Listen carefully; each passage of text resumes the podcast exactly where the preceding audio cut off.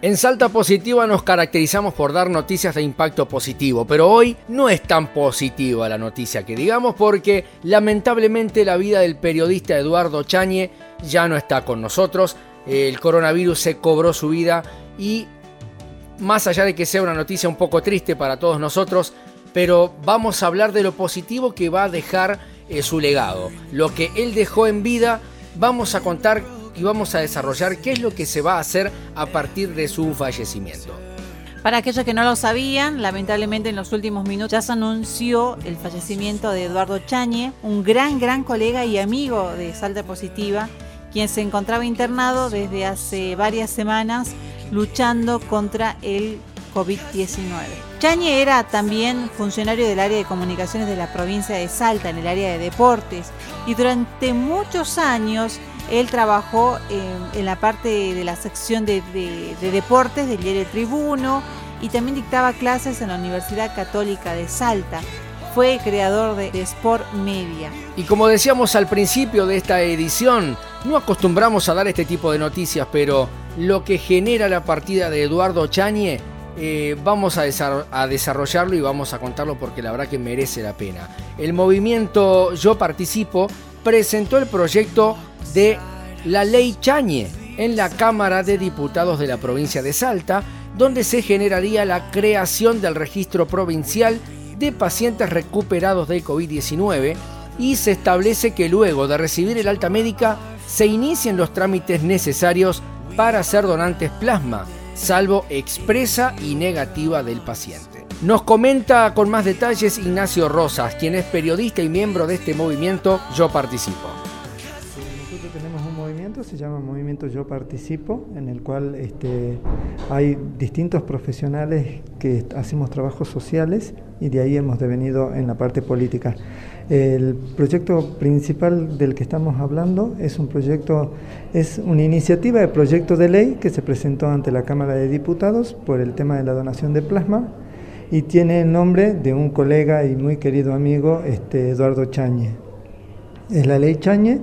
que este, en un principio lo que hace es crear este, un registro de todos los enfermos recuperados de COVID-19 previo al alta de ahí se crea la presunción de mm, aceptación de donación de plasma, por lo cual se articula todo un protocolo y crea también la presunción eh, de aceptación de donación de plasma, sobre todo por los últimos sucesos, ustedes saben, este, muchos enfermos han estado entre 24 y 48 horas en estado crítico sin que pueda acercarse un familiar a dar la aceptación para que le hagan la donación de plasma. Eso en principio básicamente lo que es la ley y todo el, este, sienta y refuerza lo que es la negativa a la venta, a la prebenda, a la dádiva y a todo esto que se intentó hacer también y que no dio resultado de regalar cosas a cambio de y todo lo demás, lo cual está prohibido por la ley de sangre, eso lo, sabemos y está estipulado en leyes nacionales. Eh, y el protocolo lo que hace es habilitar un,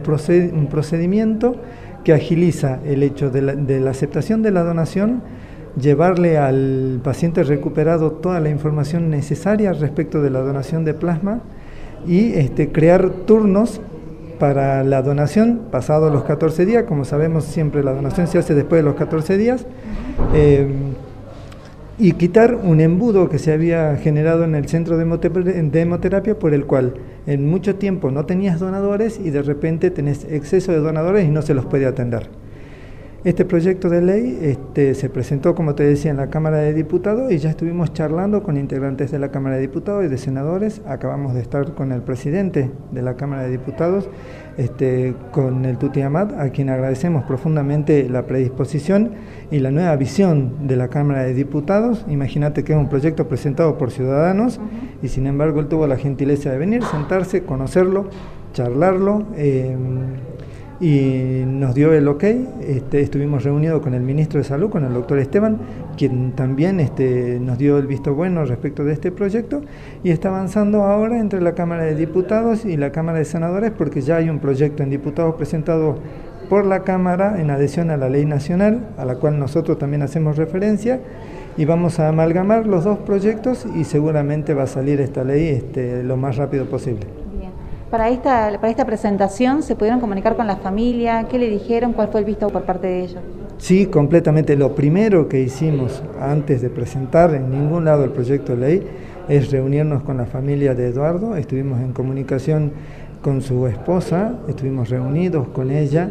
y con su hermana, que es abogada también, a través de Zoom y de llamadas telefónicas. Tenemos el aval de la familia para usar el apellido, que era lo que queríamos. Este, y contarles de que más allá del proyecto de ley también era un homenaje a la persona de Eduardo, este, por la gran persona que siempre fue, por el gran periodista que siempre fue, porque es uno de los periodistas que siempre la luchó y la trabajó desde abajo. Bueno, e, escuchar este, cómo fue su proceso, el hecho de haber no llegado haber deambulado por lugares, este, por clínicas y todo lo demás donde no lo quisieron recibir o atender, el hecho de haber estado en sus últimas instancias, él armando su propio flyer para pedir la donación de plasma, eh, realmente es eh, angustiante para todos, es algo que no se puede creer y que no podemos permitir que vuelva a pasar. Entonces, por eso este, este proyecto de ley tenemos, como te digo, el aval de toda la familia. Sabemos que la donación de plasma no es la cura, no es la solución absoluta, pero sí es un paliativo y un avance para que la gente empiece a recuperarse. Entonces hay que ordenarlo, hay que organizarlo y en ese camino estamos.